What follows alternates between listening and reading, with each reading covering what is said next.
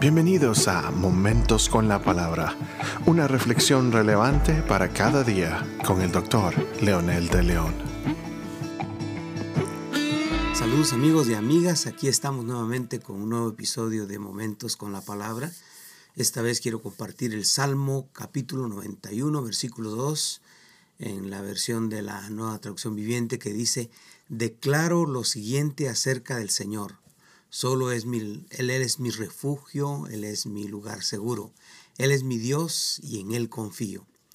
Me gusta la forma en que esta versión traduce este versículo.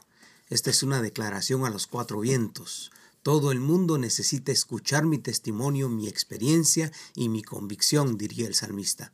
Definitivamente la razón de esta declaración está basada en la experiencia.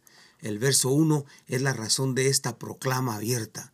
El salmista dice, el qué es una acción voluntaria, convicta e inteligente. Luego habita experiencia personal. Es una decisión habitar, dejar que el Señor sea nuestro protector. Entonces viene la experiencia de protección después de mi sometimiento. Morará bajo la sombra. Esta es la acción de Dios para nosotros que hemos decidido vivir bajo su cobertura.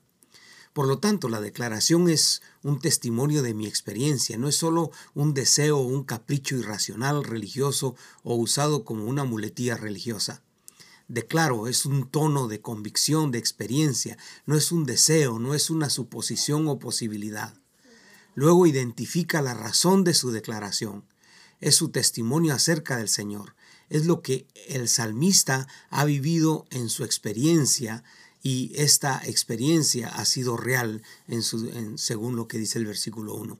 En la segunda parte, si notamos detenidamente, no está declarando para que el Señor sea su refugio, está declarando que esa es su experiencia y conociendo la vida del salmista, una trayectoria de peligros, desafíos, actividad en batalla y, y problemas intensos, esta declaración es una experiencia de vida entonces, de sometimiento constante, de obediencia, de servicio y por sobre todas las cosas, de victoria. La experiencia es extraordinaria, todo ser humano tiene necesidades vitales y la protección es una de ellas. Se ha comprobado que el llanto de los niños, aparte de todas las otras necesidades, lo que más les impacta y por eso lloran es sentirse solos o desprotegidos. Un niño en el regazo de su madre se siente súper protegido. Durante nueve meses escuchó un corazón, un tono de voz y un circular de la sangre que le dio seguridad, le dio la temperatura perfecta y los nutrientes perfectos para su desarrollo. Por lo tanto, el regazo es lo más seguro que encuentra en esta vida cuando están pequeños.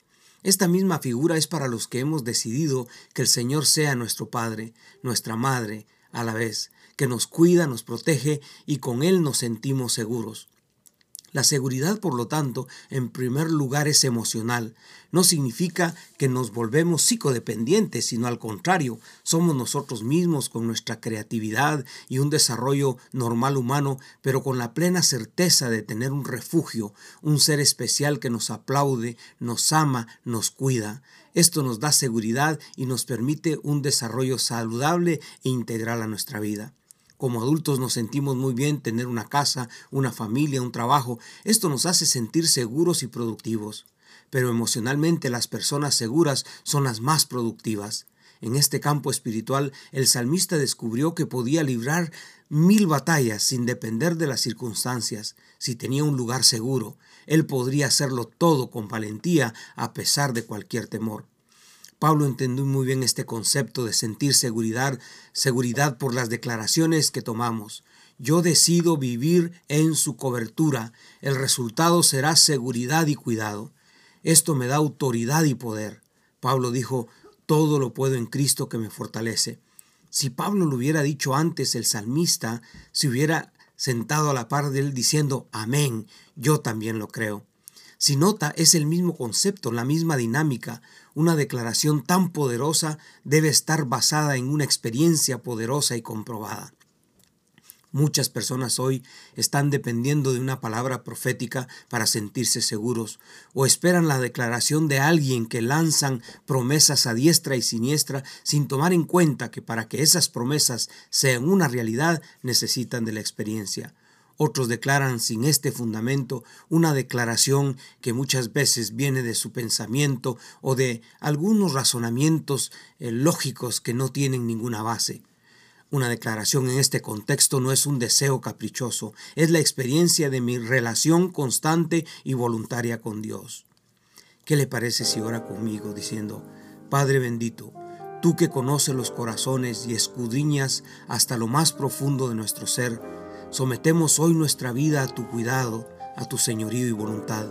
Permítenos sentir el gozo de tu presencia, cuidándonos, amándonos y protegiéndonos pero sobre todo enséñanos a depender de ti en cada circunstancia de nuestra vida para sentirnos realizados y bendecidos sin importar cualquier circunstancia por muy difícil que parezca. En el nombre amoroso de Jesús te lo pedimos. Amén.